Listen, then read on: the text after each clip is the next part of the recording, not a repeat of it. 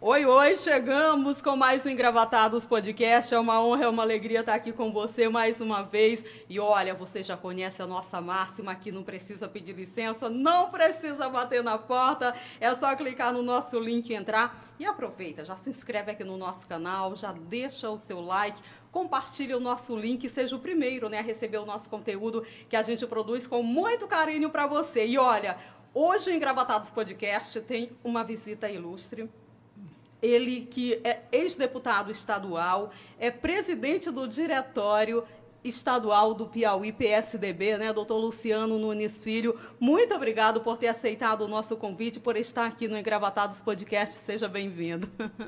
Eu é que agradeço a oportunidade de estar aqui participando é, desse podcast do Engravatados, essa nova, essa, essa nova rede né, que se estabelece aqui e que permite essa interação com os internautas. É um prazer.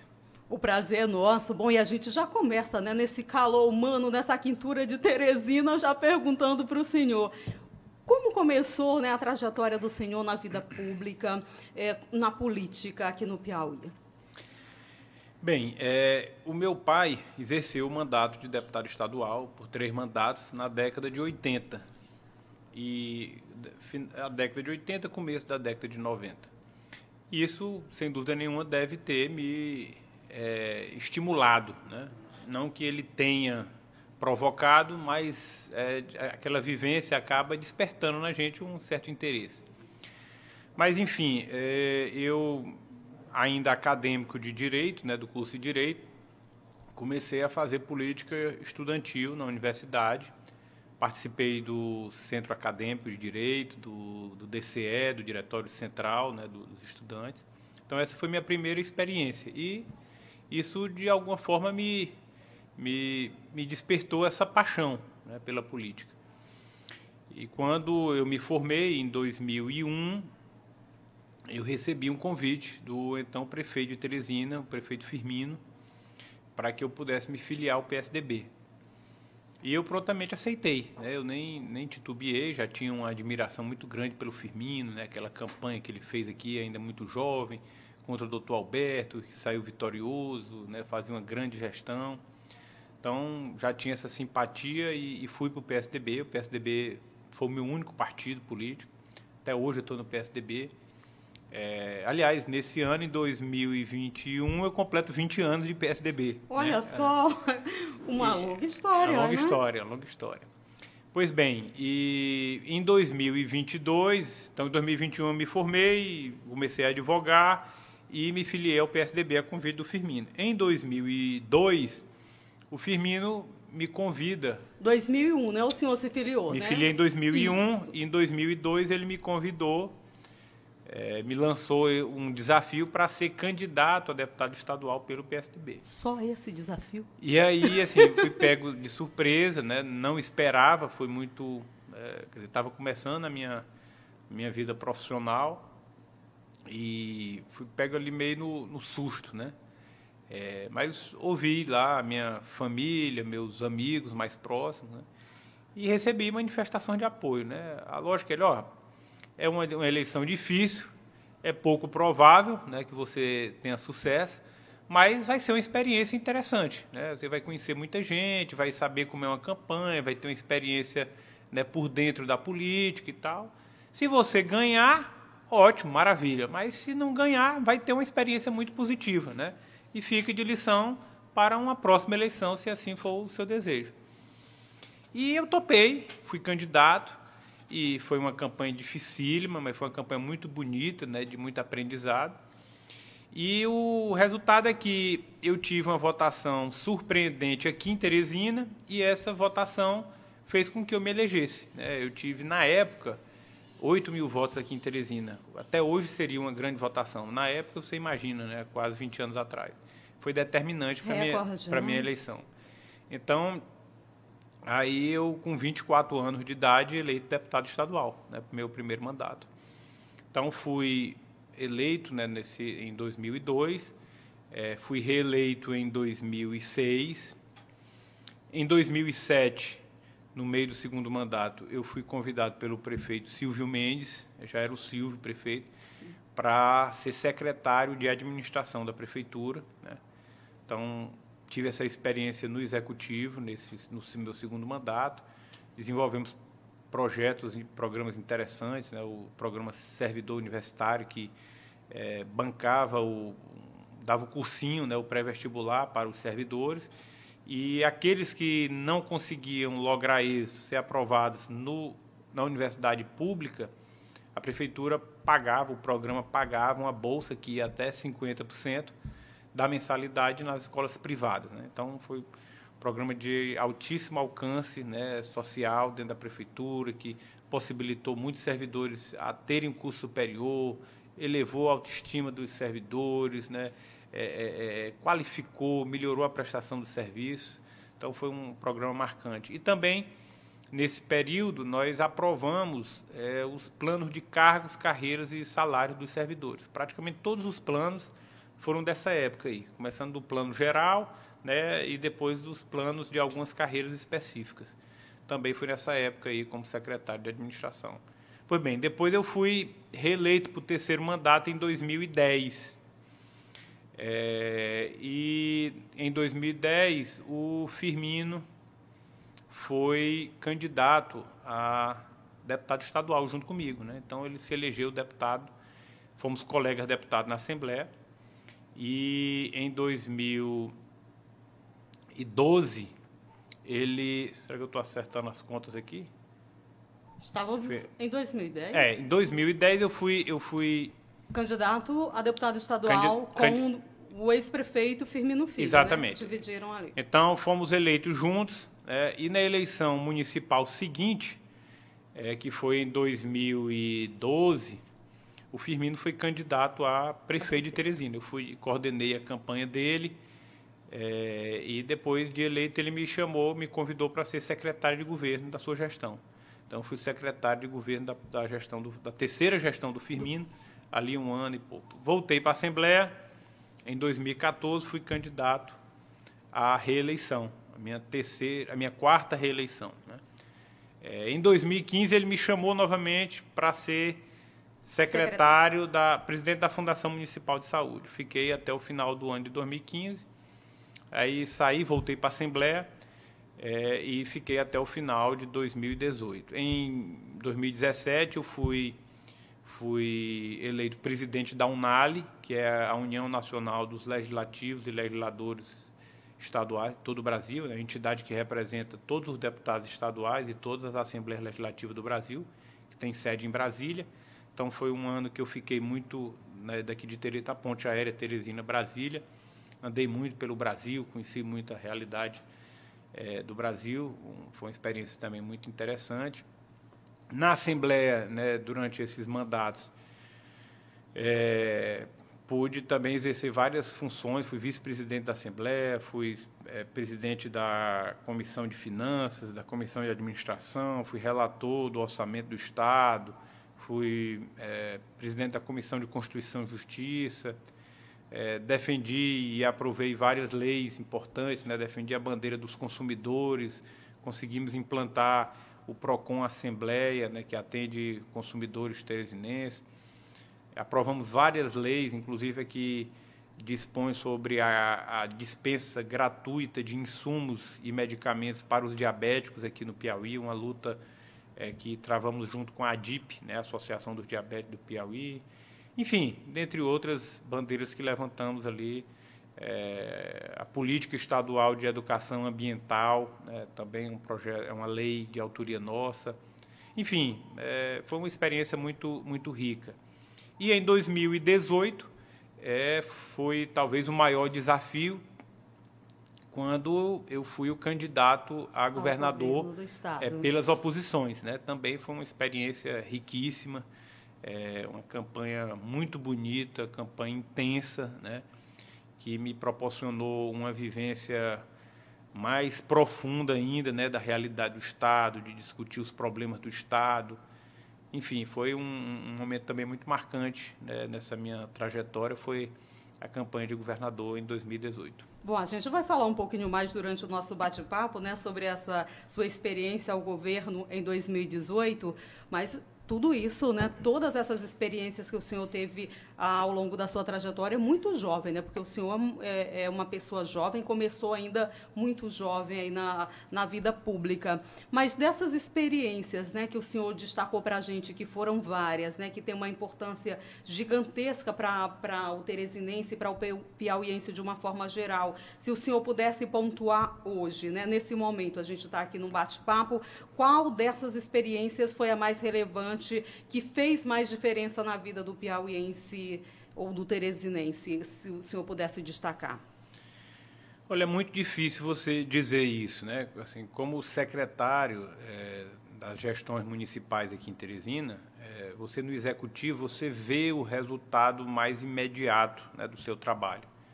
É, então, os planos de cargo dos servidores, né? Você poder, você pensa num servidor que você proporcionou um aumento real no seu salário, ele poder planejar a sua carreira, ele se imaginar, saber com quantos anos vai poder se aposentar, em que condições ele vai se aposentar, ou um, um, um, o benefício que uma graduação, né, um curso superior traz para um servidor, para uma pessoa.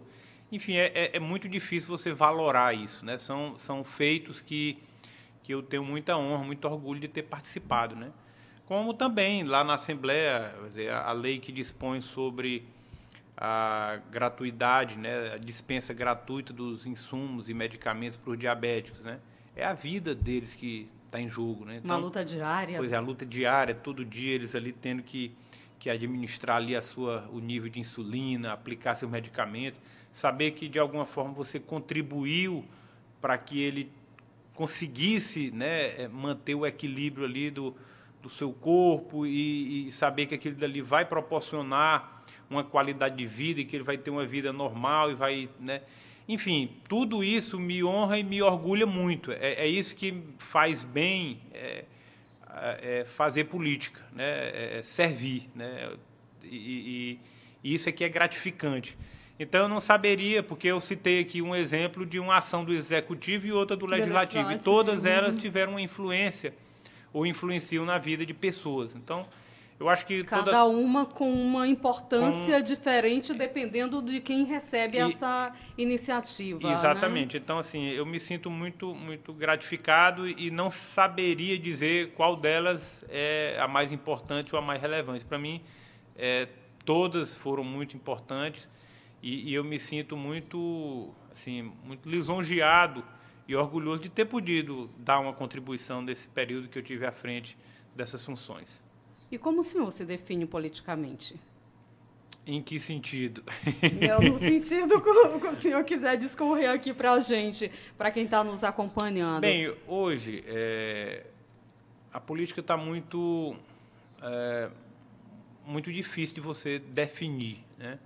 É, nós estamos vivendo um momento muito complexo né, na história eu diria, mundial. Existe uma, uma crise de representatividade no mundo todo. As pessoas não se sentem representadas pelos seus representantes.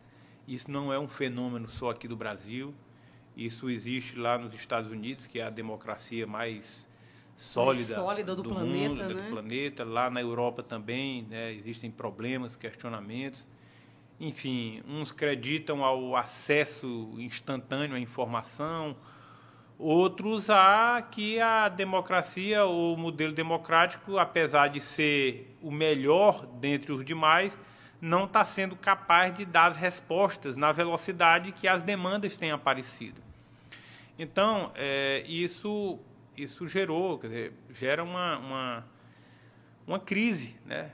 É, em todo o sistema. Todo, nós estamos todo mundo é, se perguntando como é que nós vamos fazer para melhorar isso, porque é, não existe, a meu ver, outro caminho a não ser a democracia, né? onde as pessoas, onde o povo com direito a voto igual tem o direito e o poder de escolher os seus representantes. Então, é, e o momento, é, talvez por isso, dá oportunidade ou dá janela para radicalismos, né, para extremismos, para soluções fáceis, porque as pessoas querem respostas e, e soluções imediatas. Né? Então, eu me identifico hoje é, como uma pessoa longe dos extremos. Né? Eu não, não, não, não sou simpático aos extremos. Eu, eu sempre penso que é, um entendimento, um, se não um consenso, né, uma unanimidade, não, eu, eu, vejo que dentro da democracia é, talvez não seja nem saudável ter né, unanimidade. É sempre bom ter os contrários, os questionamentos, né? mas sempre de forma respeitosa, sempre de forma que quem perder aceite o resultado, se curve, se convença, né? se, se, se, se, se dobre a maioria, né? que é assim que a democracia vive. E que se prevaleça ao bom senso, ao equilíbrio, né? a, a, a sensibilidade da, das pessoas. Né? Acho que a gente tem que se colocar no lugar das pessoas, né? olhar para as pessoas que mais precisam. Né? Precisamos de política social concreta, efetiva, para diminuir esse abismo né, entre os que têm muito e os que nada têm, é, oportunidade de boa educação, porque só a educação transforma, mas para ter educação você tem que ter condições mínimas, né? tem que ter uma, uma casa, uma moradia digna, né? tem que ter uma saúde pública decente para quando você precisar, tem que ter transporte coletivo, tem que ter opção de lazer, de cultura, de esporte, enfim. É, eu, eu me considero, como eu disse, longe dos extremos, ao centro, né, e, e favorável a políticas né, que diminuam as desigualdades, é, as desigualdades sociais. É, sou amplamente favorável a, ao incentivo e ao estímulo a quem quer empreender, ao setor produtivo, porque o setor produtivo é quem gera emprego, é quem gera renda, é quem gera trabalho, oportunidade para as pessoas crescerem, para as pessoas se satisfazerem. Enfim, eu acho que coloquei aqui um pouco do que é que eu acredito, me posicionando aqui politicamente. Bom, pelo que o senhor falou, né, a gente ia abordar um pouquinho mais sobre isso adiante aqui do nosso papo, mas vamos inserir logo nesse momento. A democracia no Brasil, ela está em risco? O senhor vê dessa forma? Eu não vejo dessa forma. Eu vejo que pode até haver quem queira colocar ela em risco. Mas eu vejo as instituições, a sociedade, um, um, uma parcela significativa da sociedade. Quem quer colocar hoje a democracia em risco no nosso país? Bem, isso não está bem claro porque as pessoas não falam isso abertamente. Né? A, a, as mensagens elas são subliminares, elas são meio veladas, né? mas você percebe claramente. E percebe também a reação né, das instituições que têm seus problemas, têm muitos problemas, têm graves problemas, e, e esses problemas têm que ser apontados para que a, a, essas instituições possam amadurecer, dar as respostas que a sociedade espera. É, e, e, tudo isso, mas tudo isso você vê não só das instituições públicas, mas dos, dos segmentos privados, você vê é, assim, reações fortes a esses movimentos não democráticos. Né? Há quem também tente se apropriar dessa bandeira né, da democracia para tirar proveito político disso, né? É, que também nós não podemos permitir. Né? A democracia ela não tem cor partidária, ela não tem, ela é uma conquista do povo brasileiro. Né? E, portanto, eu não vejo, não vejo essa, esse, esse risco aqui no Brasil. E, e assim, é, quando nós tivemos uma ruptura aqui, em décadas atrás, é, nós temos que contextualizar isso. Né? Isso não foi, isso foi dentro de um contexto mundial. Não aconteceu só aqui no Brasil. Aconteceu na Europa né, toda e veio aqui para a América Latina, América do Sul e vários países. Aconteceu aqui no Brasil, na, no Chile, na Argentina. Então, não acredito que isso vai acontecer só aqui no Brasil. Né? Pelo contrário, o movimento no mundo é pela democracia, né? é pela derrocada daqueles daqueles modelos né, autoritários para se, que se estabeleça a democracia. Então, eu não vejo nem do ponto de vista do contexto geopolítico mundial, né, nem aqui dentro do Brasil esse, esse sentimento é, ou esse risco, embora perceba que é, existem alguns é, que ou clamam ou tentam, enfim, passar essa mensagem ainda que de forma velada. Bom, o senhor acompanha, né? A população brasileira acompanha. A gente vive um momento de tensão, né, entre os três poderes. A gente está aqui nessa conversa, a gente, de uma, seja de uma forma velada ou não, né? A gente tem sempre, principalmente partindo lá do Palácio do Planalto, né? Em algumas situações, algumas frases pesadas, né? De ataque sejam a, ao Supremo Tribunal Federal, né, algumas instituições, é, colocando em risco, um possível risco, essa democracia nacional. O senhor acha que o presidente da República, né, o presidente Jair Messias Bolsonaro, ele já ultrapassou esse limite é, que a democracia nos permite? Olha, o presidente, o presidente Bolsonaro ele tem um, um, um estilo muito pessoal, muito próprio dele, né, de se conduzir. E ele foi eleito assim. Né? Então isso faz parte da personalidade dele. É, eu não tenho dúvida de que depois de tudo isso, né, é, que as instituições vão sair mais fortes, mais fortalecidas disso. É, as críticas do presidente Bolsonaro, nós não podemos aqui dizer que as críticas dele são todas gratuitas ou que as ou, ou são todas infundadas, né? E então quando a gente quando a gente vê essas, às vezes ele pode falar num tom ou com palavras de forma inapropriada, né? É, então assim as, a, os problemas no judiciário eles existem, né? As interferências do judiciário no executivo e no legislativo existem, né? Os problemas no legislativo, eles existem. Né? E, de uma certa forma, o presidente também aponta, bota o dedo na ferida. Né? É, talvez nunca ninguém tenha feito isso da forma que ele está fazendo, né? e nem de uma forma tão alongada. Né? Praticamente, nós não tivemos aqui momento de, de paz ou de harmonia em, entre os poderes né, nesse governo. Né? Mas eu entendo que é, isso não traz uma, um, um, um, clima é, favorável né, ao país no momento, porque não passa segurança jurídica, não passa é, tranquilidade para o investidor, não, não, enfim, é, as pessoas clamam por paz, por, por tranquilidade. Tá todo mundo, a, a, o que eu percebo é que vamos, vamos parar um pouco, né? Tá bom de, de tanta confusão, tá bom de vamos cuidar aqui dos problemas do país, né?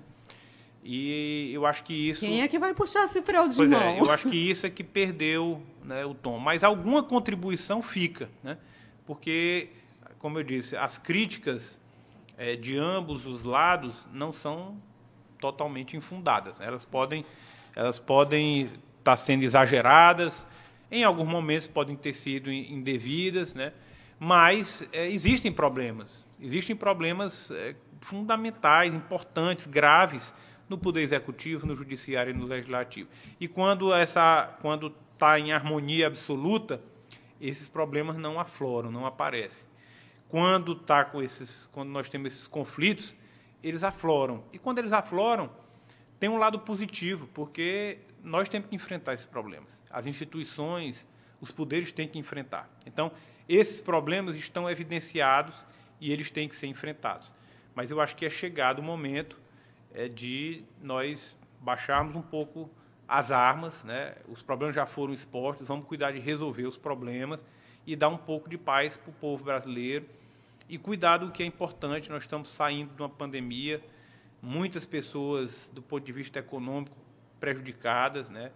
É, temos que enfrentar a questão da desigualdade, é, a questão da educação teve um prejuízo muito grande. Né? Você vê isso nas escolas privadas, você imagina na pública, que não tem estrutura nenhuma. Então, esses, esse um ano e meio foi praticamente perdido.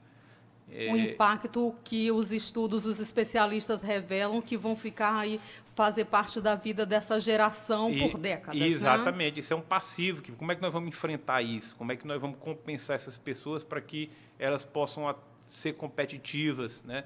No mercado de trabalho, lá no Enem, poucos anos. Enfim, essas questões têm que ser enfrentadas. Né? E agora? Então, é, o Brasil é um país muito grande, é um país muito diverso, é um país muito rico, que tem um potencial muito grande, mas nós temos que ter foco, nós temos que priorizar né, os, nossos, os nossos enfrentamentos. Né? E eu acho que nisso o presidente peca um pouco, ele, ele abre muito leque, né, de, assim, ele quer enfrentar todo mundo ao mesmo tempo, né, e, e não dá. Né? Então, acho que nós temos que ter um foco é, específico para os problemas que realmente interessam ou que afligem de forma mais perversa ao povo brasileiro. Bom, a gente está falando, o senhor destacou aí o momento econômico do país, a questão da pandemia que afetou, né, de uma forma geral, é, o piauiense, o brasileiro, uma situação de, de calamidade pública mesmo. Aí a gente tem um presidente, essa questão da tensão dos poderes. E recentemente ele fala, né, uma frase abre aspas, que é idiota quem prefere comprar feijão ao invés de fuzil. O senhor é um parlamentar, o senhor é um homem público, né? O senhor está aí diariamente vendo a situação do povo. Como o povo, né, que está lá na ponta, que sofre com essa fome, porque a miséria aumentou, né, principalmente nesse, nesse período, o senhor, como político, como ser humano, como parlamentar, como é que recebe uma frase como essa? Olha, ele, o presidente, ele, ele, ele é, age muito, quer dizer, é, é, é, da personalidade dele, né? Assim, é uma frase extremamente infeliz para o momento que nós estamos vivendo, é, mas ele age muito, ele age muito por impulso, né? E às vezes fala no, no, no calor da emoção e tal, e às vezes sem medir as palavras em nenhum momento que nós estamos vivendo. Então eu acho que ele foi extremamente infeliz né, nessa frase, sobretudo no momento que nós estamos, nós estamos vivendo. O país realmente é, passa por um momento muito sério. Graças a Deus, a pandemia parece estar sendo debelada, né, os números todos indicam isso. É, vamos ter que conviver ainda por um bom tempo, porque tá todo, todo momento surge uma nova variante, então temos que ficar aí sempre em estado de alerta, controlando. E, ao mesmo tempo, é, cuidar das pessoas, né? Cuidar, quer dizer, a vida segue. Nós temos que seguir, temos que conviver com a pandemia, né, com o coronavírus, seja com qual variante, e temos que cuidar das pessoas. As pessoas vão continuar vivendo, nós temos que educar as pessoas, nós temos que cuidar da saúde das pessoas, nós temos que gerar emprego para as pessoas. Então, eu acho que é isso que está faltando no Brasil hoje, né? Foco. Né? Nós temos que priorizar os problemas que estão afligindo, que estão tocando a vida das pessoas no dia a dia. E o piauiense está tendo esse foco? O piauiense está sendo bem assistido? Qual é a análise do senhor nesse momento sobre o cuidado né, que, que os gestores aqui do Estado têm tido com a população? Olha, na minha visão, é, e assim, a, a, a minha a minha posição é, ela é muito clara, porque eu fui eleito em 2002, é, já naquele momento, oposição ao governador Wellington Dias, que assumia pelo primeiro mandato. Né? Eu era, era o meu primeiro mandato como deputado estadual e era o primeiro mandato do governador Wellington Dias como governador. E eu confesso que fui eleito pela oposição, mas vendo o governador Wellington Dias assumir né, naquele, naquele primeiro mandato, é, o clima no Estado é, e passada a eleição, o sentimento era de esperança, né? de que um governador jovem, como era o governador Wellington Dias, que, enfim, que dizia ter tantos ideais, né? dizia que ia transformar a realidade do Estado e que estava se elegendo naquele instante junto com o presidente Lula, que era do mesmo partido dele, né? Naquele mesmo momento, então existia um alinhamento. É, o clima, o sentimento em 2002 era de que o governador Wellington iria transformar a realidade do estado do Piauí. E, infelizmente, é, nós passamos 20 anos e o Estado continua rigorosamente com as mesmas mazelas, com os mesmos problemas. Né? Você pegar qualquer índice desde o do IDH, o Índice de Desenvolvimento Humano, Índice de Qualidade da Educação, PIB, né? É, nível de, de, de, de geração de emprego, enfim. Piauí continua no fim da fila em relação a todos os outros estados da federação. Todos. Né? Os problemas estruturais continuam. Né? Nós ainda estamos discutindo, 20 anos depois, estradas esburacadas, né? operação tapa-buraco. 20 anos depois. É, o governador Wellington Dias se elegeu é, prometendo o porto de Luiz Corrêa, que até hoje é, não saiu do papel. Prometeu cinco hidrelétricas né, no Rio Parnaíba. Prometeu a Transcerrado, lá no Cerrado Piauiense, que é a região que mais cresce no estado com a produção de grãos. Enfim, é, é, nada, nada foi para frente. Né? O governador, 20 anos depois, repete a mesma receita, como se fosse uma receita de bolo. É, divide o Estado, loteia o Estado entre os partidos e políticos aliados. Cada secretaria tem um dono, né? todo mundo sabe quem é o dono de cada secretaria aqui do Estado. E aquela secretaria só serve para é, dar, dar sustentação ao projeto político do dono da secretaria. Né? Não existe nenhum projeto de desenvolvimento para o Estado. Não tem uma grande obra, me diga uma grande obra que o governador Wellington Dias, ao longo de 20 anos, trouxe para o Estado do Piauí. Me diga uma grande indústria, uma grande empresa que ele trouxe para cá que pudesse mudar o perfil socioeconômico do Estado, gerar emprego, gerar renda. Você vai para os órgãos públicos do Estado, os órgãos todos sucateados, né, todos depredados, as instituições todas caindo aos pedaços, né, servidores desmotivados. Como mudar né. essa realidade, presidente? Nós só temos um caminho para mudar a realidade, é tirar esse povo que está aí e dar oportunidade para alguém novo né, implementar uma política nova. Porque se em 20 anos não fizeram, não vai ser agora que eles vão fazer. Aí agora, na véspera da eleição, na antivéspera, lançam um programa que não tem nem dotação orçamentária específica, nem tem previsão legal, arrumaram um título aí, uma, uma marca de propaganda, é, nomear um coordenador para projetar ele politicamente como pré-candidato ao governo, e aí saem aí prometendo. O senhor está se referindo ao programa? Programa Pro Piauí. Né? E o coordenador é o secretário de Fazenda, Rafael Fonteles. Então sai aí prometendo ponta de calçamento para um, para outro, né? em, comitivas, inaugurando, visitando é, pseudo-obras, obras pequenas, obras, enfim, uma campanha escancarada, né, às custas do dinheiro público. Então, o que foi feito né, em todos os outros governos do governador Wellington Dias. Então, é um governo, é um samba de uma nota só. Né? É uma paçoca com muita farinha e pouca carne, né?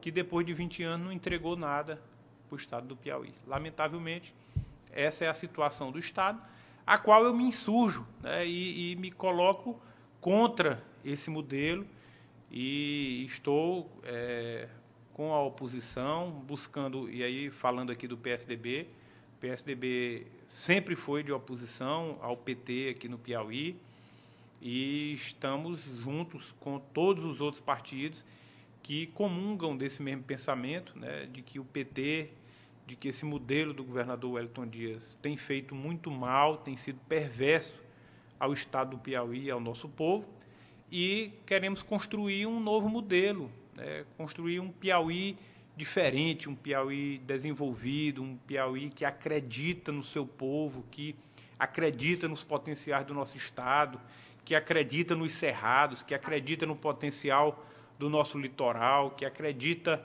no setor produtivo, que acredita, enfim, na capacidade da nossa gente de transformar essa realidade. Né?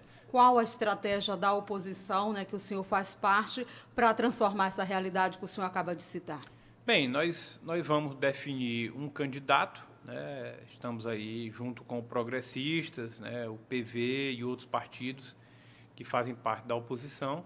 Vamos construir essa, essa aliança, definir um nome né, que capitaneie, né, que represente bem esse sentimento de mudança que nós tanto desejamos.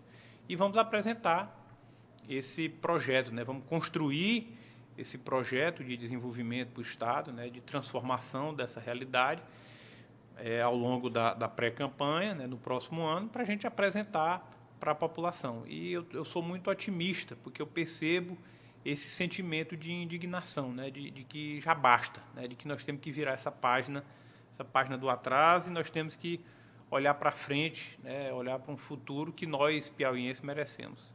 Bom, em algumas entrevistas né, do, do, do, senhor, o senhor destaca que o, que o Progressistas é um, é um parceiro né, é natural do PSDB.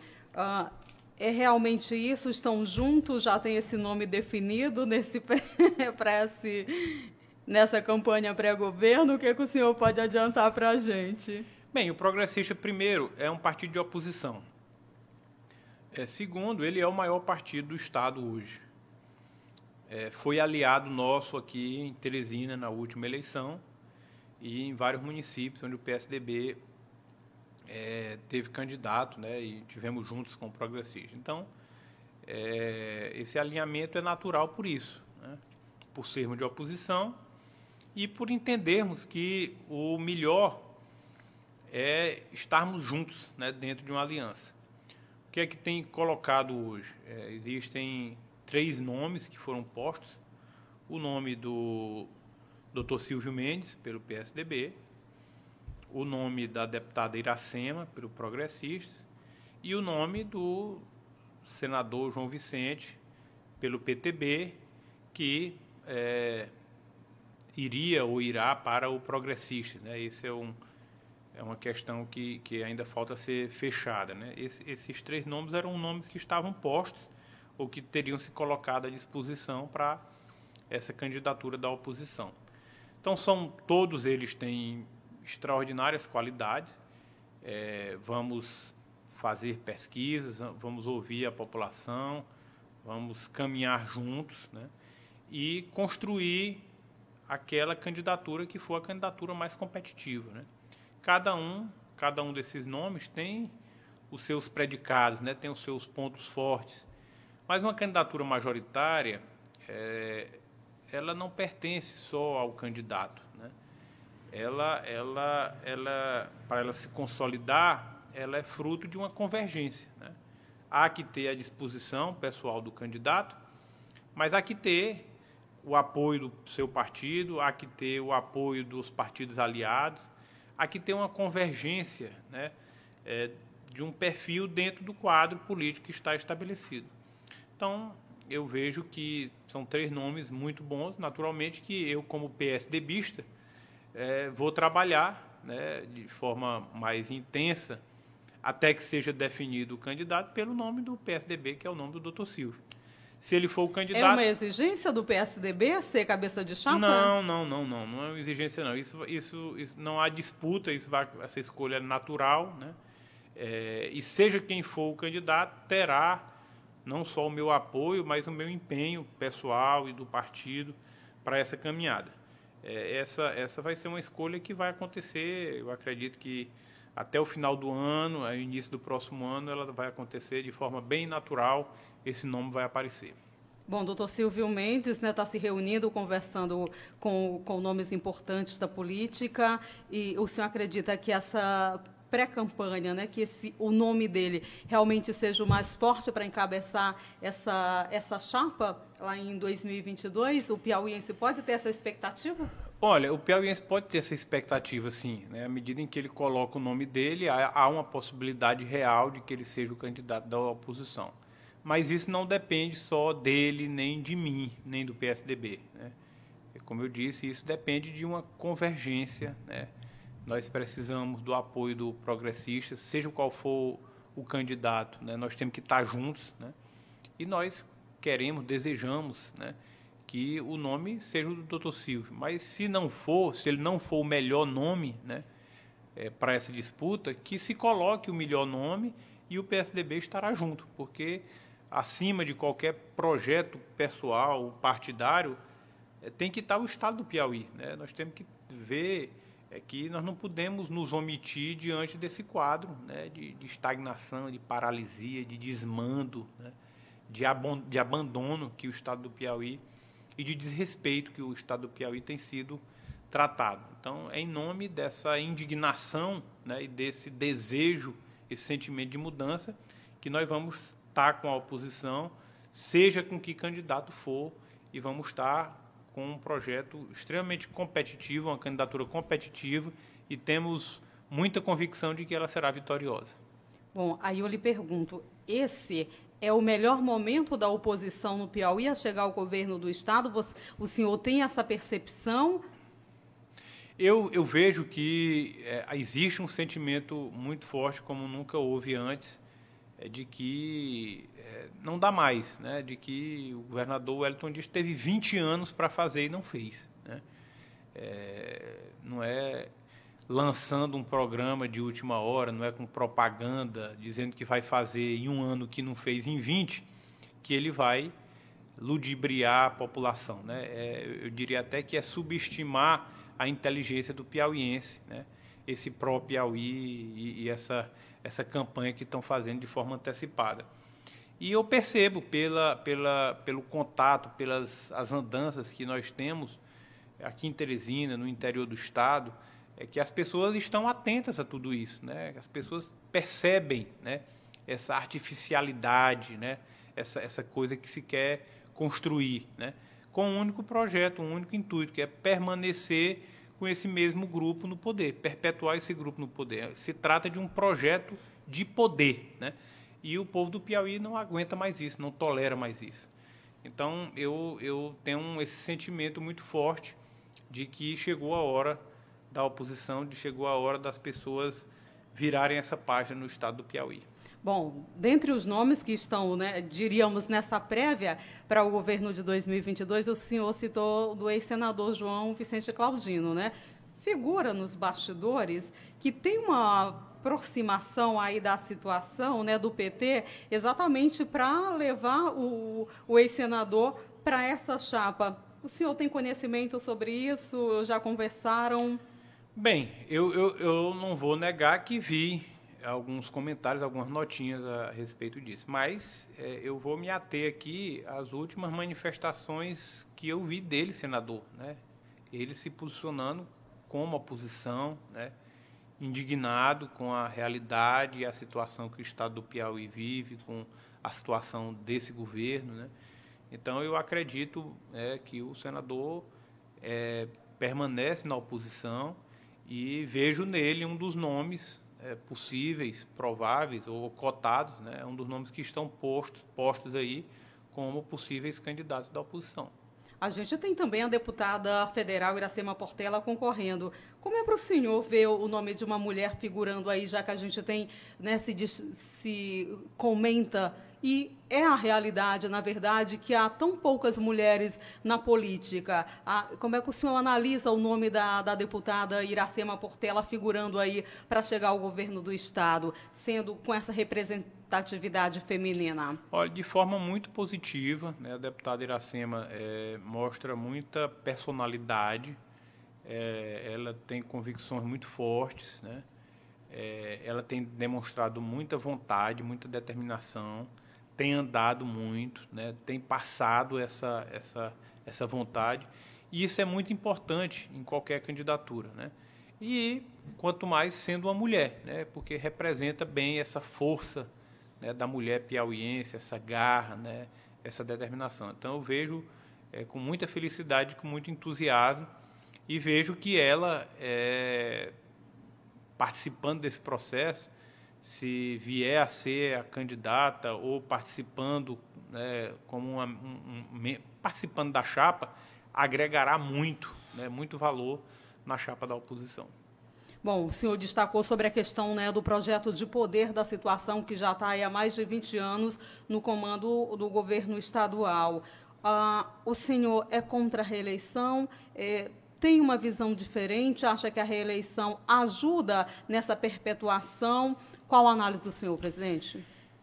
Eu acho que o Brasil ainda não está preparado para a reeleição. Né? é, acho que foi um equívoco, e isso aconteceu lá no, no governo do PSDB, do Fernando Henrique. Por isso eu falo bem, bem à vontade, bem tranquilo, acho que foi um equívoco. Acho também que quatro anos é pouco, é, quando você pensa que está começando a desenvolver, já está acabando o mandato. Então, é, qual seria o modelo ideal? Né? Eu acho que um mandato de cinco anos sem reeleição. Né? Eu acho que isso seria o modelo ideal. Mas, é, de quatro em quatro anos aqui, nós temos uma reforma política, ainda estamos aí a, faltando um mês né, para o prazo, não sabemos se vão aprovar ou não vão aprovar. Né? Mas, sobre a reeleição, eu sou é, contra a reeleição, a favor de um mandato de cinco anos. Isso seria o ideal para o Brasil? Entendo que sim, entendo que cinco anos é um tempo suficiente para você implementar, é, um, assim, deixar uma marca, né, deixar sua contribuição em políticas públicas, é, realizar obras, enfim, e deixar delineado né, uma, uma, uma política a ser seguida. Né? É, e acho que podemos até amadurecer né, no, no, futuro para uma reeleição. Mas, no momento, o que a gente tem visto é que, é, quando se está no, no poder, é, a, seja quem for, acaba proporcionando uma, uma disputa meio que desigual né, entre, entre quem está com a caneta na mão no exercício, né, postulando a reeleição, e quem está pelo lado da oposição. A gente falou da união da oposição, oposição forte, né, que está vindo aí para 2022. Senador Ciro Nogueira, é, ministro da Casa Civil, fortalece ainda mais a, essa oposição aqui no Estado? Fortalece, sim. O senador Ciro Nogueira hoje é, é quer dizer, é um, o maior expoente político né, no, do nosso Estado, ministro, chefe da Casa Civil. Então, está numa posição que pode ajudar muito o estado do Piauí. É, e, sem dúvida nenhuma, como presidente do Progressistas né, Nacional, é, e sendo Progressistas oposição aqui no estado, ele vai poder fortalecer, é, articulando, apoiando, enfim, o, as oposições aqui no estado. Então, ele é um, é um nome que pesa bastante no palanque da oposição.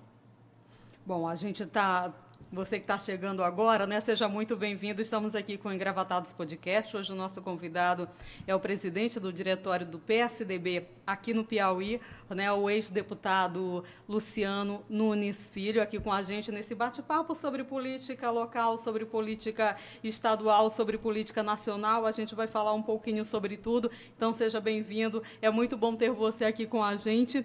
Agora, eu, eu pergunto para o senhor, é muita política, né? O senhor vive 24 horas comentando sobre política, bem para engravatados é política. Mas vamos nós aqui nessa conversa.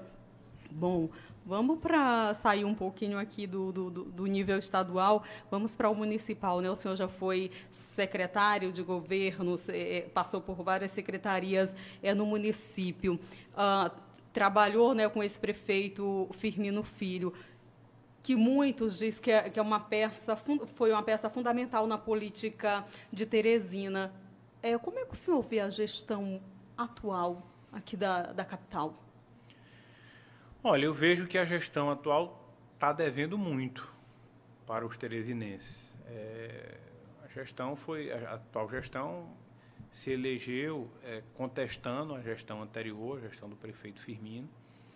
É, prometeu resolver o problema do transporte coletivo em 100 dias. Nós já estamos aqui entrando quase que no final do ano, oito meses depois, e não se tem nenhum caminho, uma solução, uma luz, né?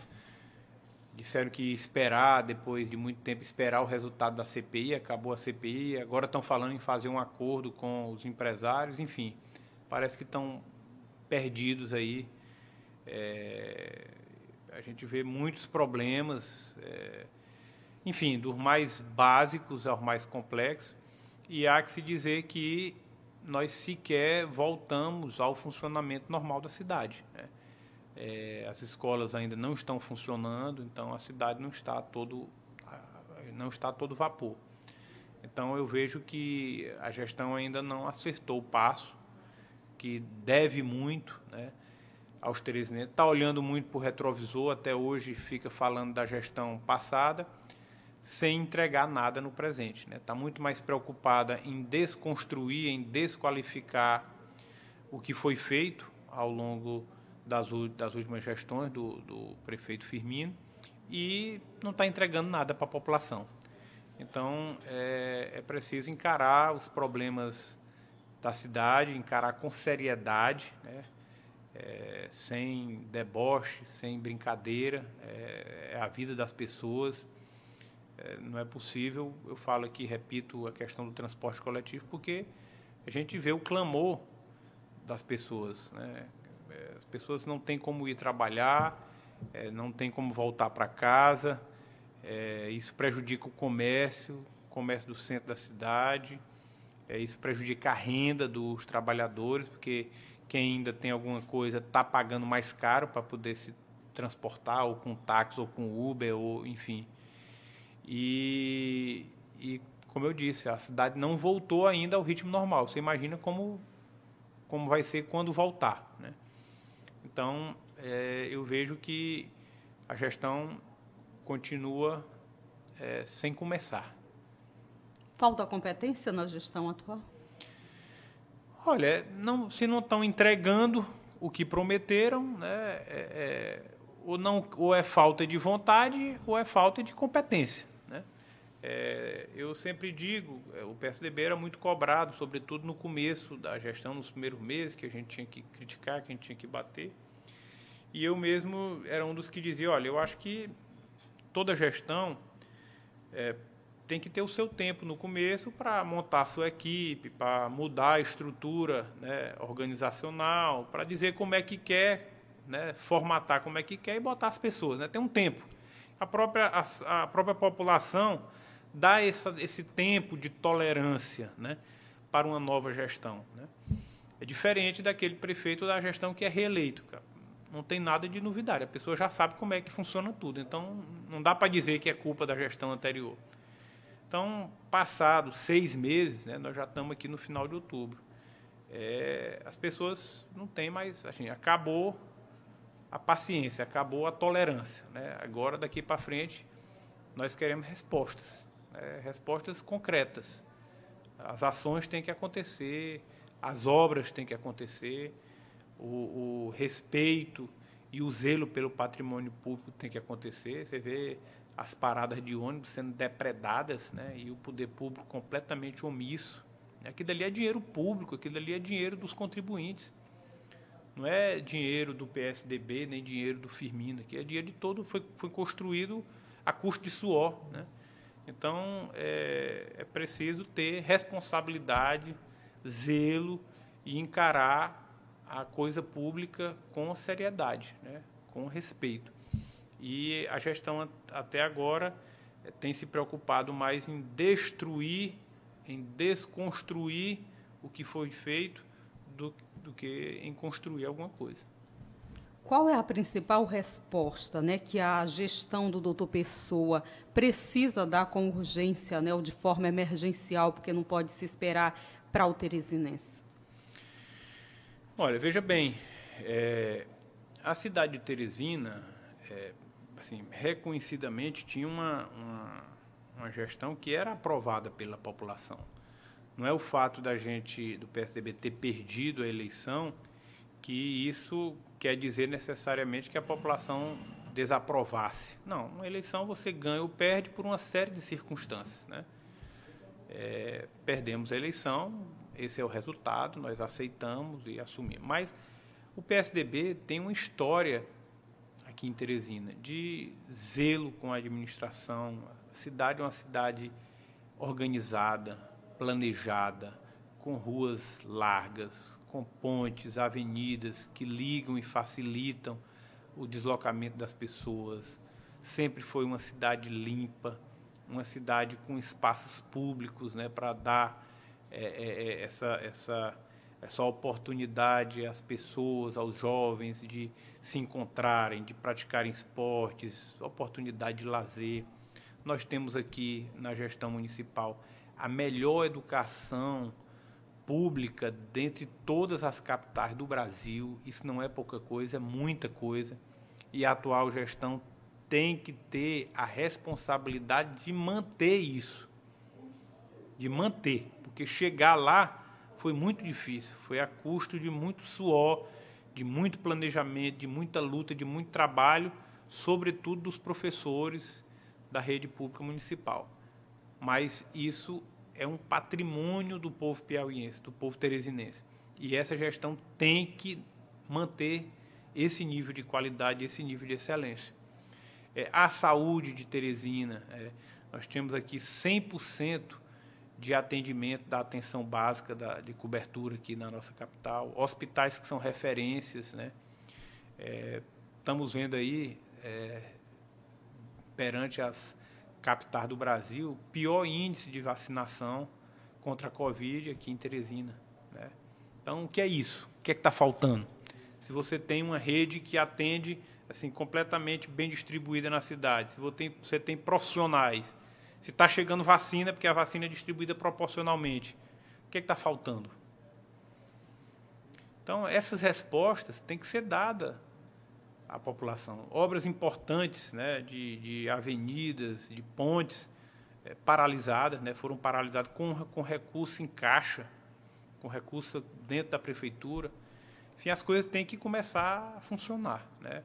Por isso é que eu digo, a, a gestão tem que começar a andar, porque as cobranças é, vão se intensificar a partir de agora, porque passou, se esgotou qualquer tempo de tolerância com os, o, o, o assim, a, esse momento aí de, de chegada, de, de, formatação e de montagem de equipe. Né? Tudo isso já passou. Daqui para frente não tem mais, não há mais do que, do que se falar disso. Doutor Pessoa, era a mudança que Teresina precisava? Olha, eu não vou, eu não vou é, entrar nesse mérito porque foi a escolha, né? A, o resultado da eleição, eu não entendo dessa forma, né? O, o, nosso candidato era outro, um candidato que tinha experiência administrativa, experiência em gestão, exitosa. É, esse era o meu pensamento, é o meu pensamento. Mas nós temos que respeitar a vontade soberana do povo de Teresina. O povo de Teresina escolheu, né? é, teve lá suas motivações, né? enfim, acho que o tempo desgasta, né?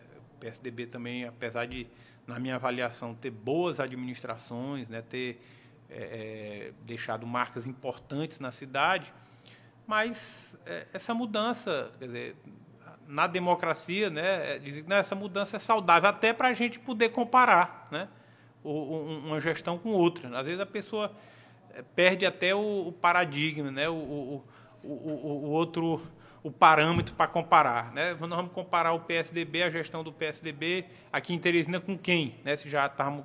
Agora vai ter a do doutor Pessoa para a gente comparar. Para né? fazer essa. Exatamente. Então, vamos respeitar e o nosso desejo é que o doutor Pessoa possa fazer uma boa gestão e cumpra é, o que ele prometeu à população. Infelizmente, isso ainda não aconteceu, ainda não nem sequer começou. Né? e nós vamos cobrar por isso.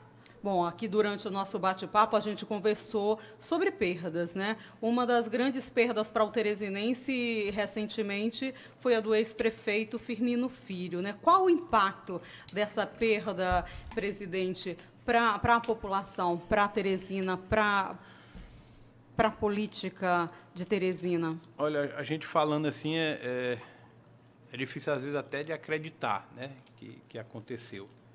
Foi algo assim tão inesperado, tão. Mas enfim, eu acho que é uma, uma perda é, tremenda, né? Firmino, eu, eu, disse aqui no início da, da nossa entrevista, né? Foi o foi o cara que me inspirou politicamente. Entrei na política né, a convite dele, entrei no PSDB a convite dele. É, fui, fui deputado estadual com o apoio dele, fui secretário municipal também, fomos parceiros, convivemos durante muito tempo. E ele era um gestor é, brilhante, né? era, um, era um cara à frente do seu tempo, tinha uma capacidade de luta, de se reinventar, sempre buscando novas ideias, novas, é, sempre preocupado em melhorar, né? melhorar a cidade, melhorar a vida das pessoas. Enfim, ele deixa uma, uma lacuna assim, irreparável, né? insubstituível. E o que fica é o exemplo, né? é, é a sua história de luta, de trabalho, de realizações e que inspiram, nos inspiram e inspiram a muitos teresinenses, a muitos piauienses, a todos aqueles que o conheceram, né? Então acho que esse é o legado que ele deixa. Eu acho que é, é, é desse Firmino que nós temos que lembrar e exaltar, né? Do prefeito criança, do prefeito trabalhador, aquele que acordava cedo e dormia tarde, aquele que realizava, aquele que é, buscava recursos em Brasília, que é, era preocupado, obcecado pela educação, que fez da nossa educação a melhor educação do Brasil que era preocupado com as condições de vida do povo, né, que realizou o Vila Bairro aqui na nossa cidade, é, o Lagoa do Norte, enfim. Esse é o Firmino que nós temos que lembrar e celebrar. Né? É esse exemplo e esse legado que nós temos que cultivar. É um dever de todos nós, teresinenses. E para o PSDB especificamente, qual o impacto dessa partida tão precoce? Ah, grandioso, né? O Firmino era o nosso maior líder.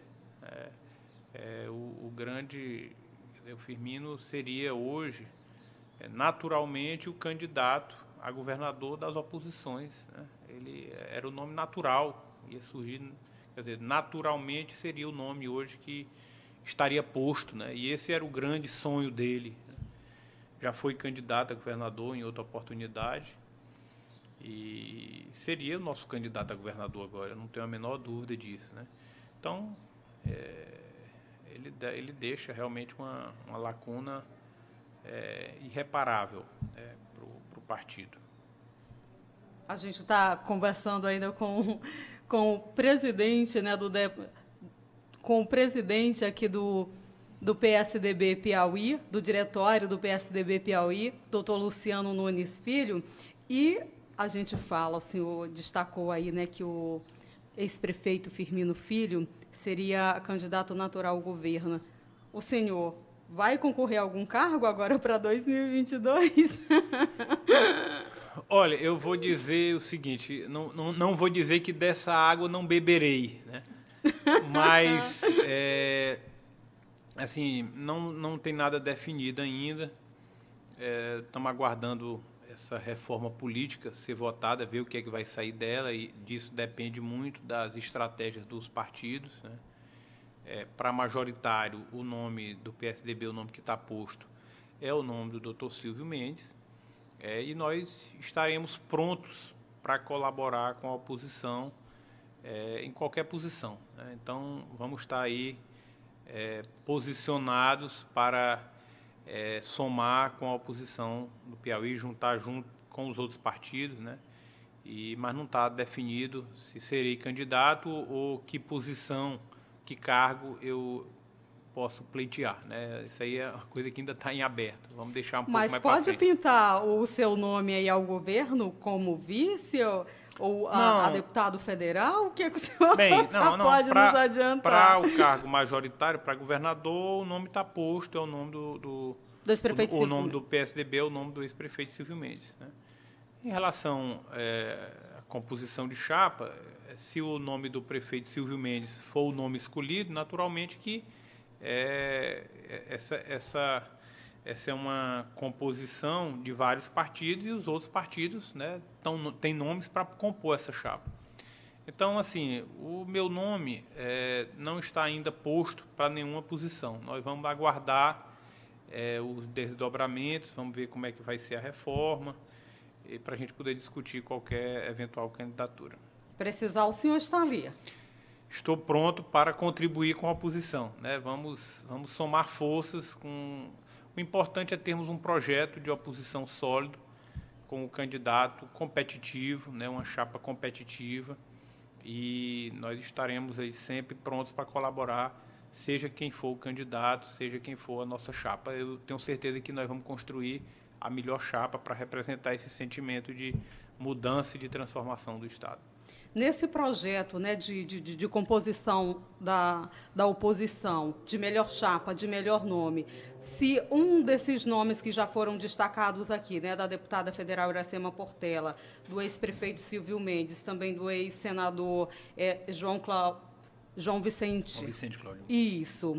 Se esses nomes não despontarem, né, como um desses nomes não despontarem como favoritos, o nome do, do ministro da Casa Civil Ciro Nogueira, ele volta a esse debate? Ele volta para integrar essa chapa majoritária? O, o, nome do senador Ciro é um nome assim que se destaca pelo demais pela, pelo, pela liderança dele, né, pelo nível de mas ele, eu entendo que ele permanecendo como ministro-chefe da Casa Civil é, é meio que assim, é muito difícil compatibilizar uma candidatura de governador com essa posição de ministro. Então, eu entendo que ele permanecendo lá, os nomes são esses aí que, que estão, estão postos. postos né? O Piau, a oposição piauiense perderia, né, com o nome dele encabeçando a chapa para governo em 22? Não, eu entendo que ele soma mais é, na oposição, estando lá na posição de ministro-chefe da Casa Civil é uma, é uma força, ele, ele, ele, ele dá muita força, representa muito para o Estado e para a oposição ocupando essa, essa, esse ministério. Então eu entendo que é, ele estando lá, ele soma com o nome que vai nos representar aqui como candidato ou candidata ao governo do Estado. É, presidente, a gente está vivendo um momento agora né, que é de, de decisão para um novo nome para o Tribunal de Contas do Estado. Né? O seu pai se aposentou recentemente, né, o doutor Luciano Nunes. Queria que o senhor falasse um pouquinho, né, como é, depois de tanto tempo dele à frente, eu sei que pode ser a gente está entrando nessa seara um pouquinho mais do pessoal, mas assim, o que representa para o senhor ter tanto ter tido tanto tempo, né, o seu pai à frente ali no TSE e hoje está em uma outra posição, o quanto isso é importante, o quanto lhe orgulha? Bem, assim, é, é, um, é o, o, o, final de um ciclo, né? Ele, ele completou 75 anos e saiu do tribunal pela aposentadoria compulsória, né?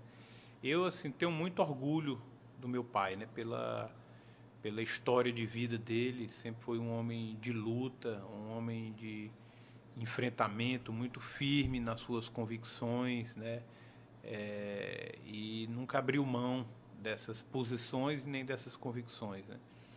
Ele é formado em agronomia, ele, ele é agrônomo apaixonado, é, depois se formou em direito, mas sempre foi muito inquieto, né? muito empreendedor, é, fez vários concursos, né? foi aprovado em praticamente todos, é, foi, era fiscal de renda do Estado, quando teve que pedir exoneração para para assumir o cargo de conselheiro. Foi é, deputado por três mandatos. É, enfim, desde cedo empreendeu. Tem uma, uma empresa aqui no estado, no ramo de vidros, que no próximo ano vai completar 50 anos. Né? São poucas empresas aqui no estado que sobrevivem é, tanto tempo. E, enfim, é um entusiasta do setor produtivo, do, do, do, do setor primário também enfim, e, e ele vibra com o Estado e sempre nos educou né, na base do estudo e do trabalho.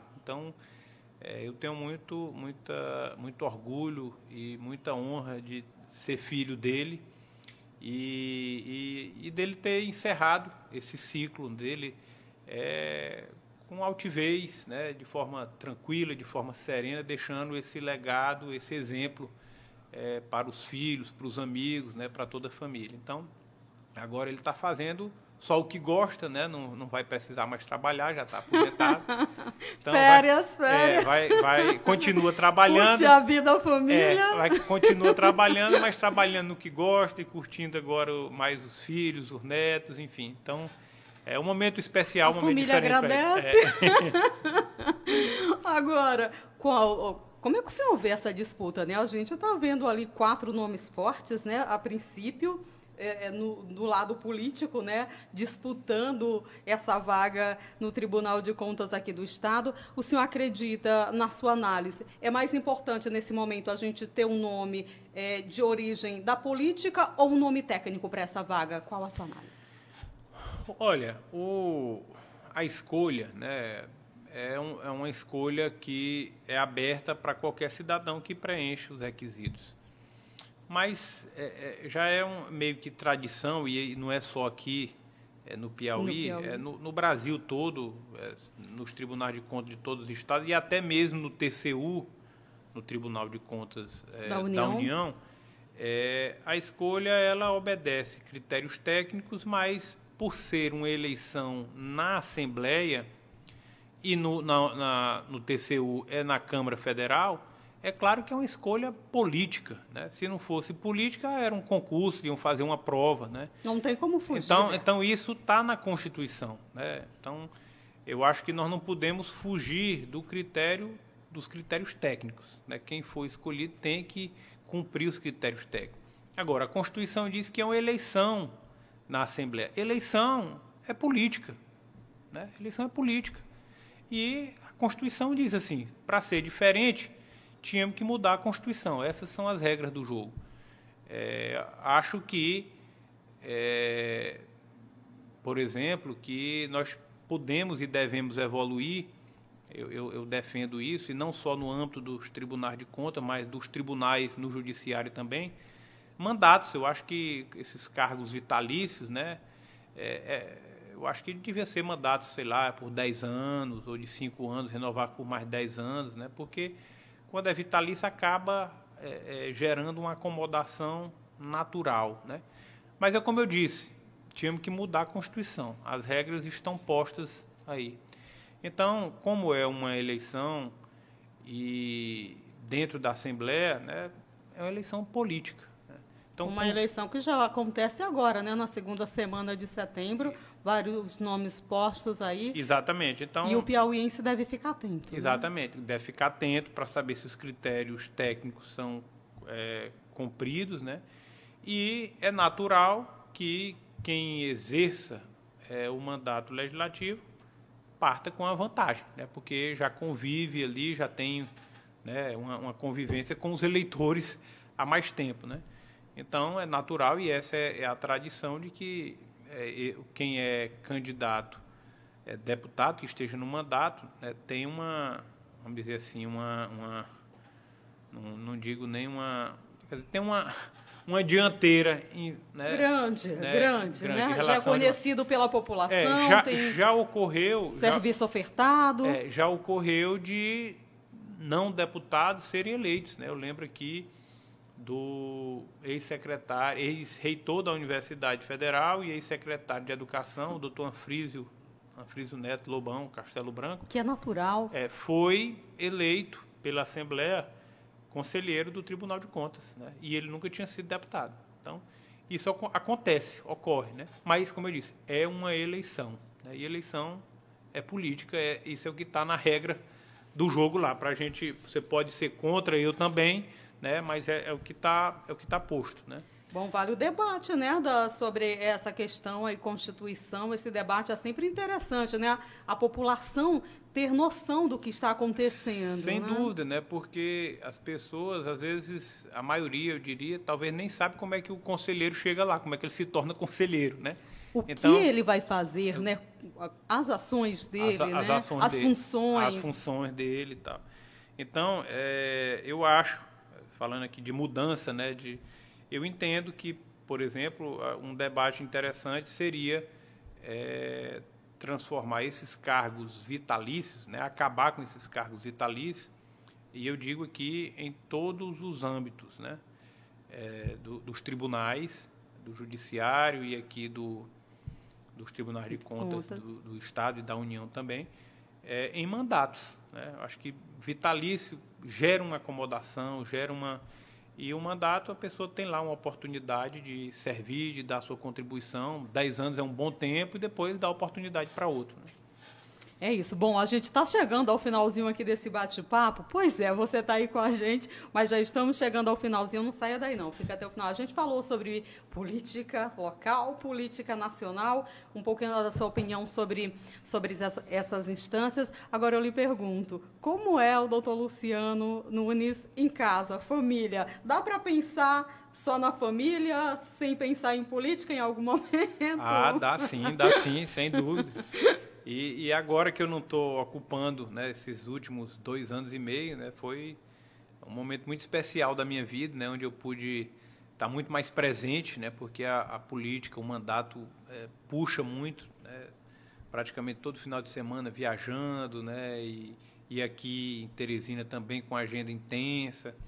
Então, na iniciativa privada, você tem como organizar mais o seu horário, né? Eu estou advogando, sou advogado, tenho um escritório de advocacia, sou professor universitário e também sou empreendedor. tenho uma empresa é, no ramo imobiliário e de construção. Então, é, isso me, apesar de, de, de assim, ter meu, meu tempo bastante ocupado, mas é, ele é mais organizado, tem mais, eu tenho mais horários, né? Os meus horários são mais, é, tenho condição, flexíveis. É, assim, eu sempre fiz questão de deixar meus filhos no colégio, né? Continuo, agora na pandemia não, não, né, não, não tinha mais essa obrigação, porque é tudo virtual, mas almoço com eles todo dia, procuro estar tá jantando com eles todo dia, é, sempre tem alguma atividade que eles fazem também, estar tá perto deles, finais de semana, né?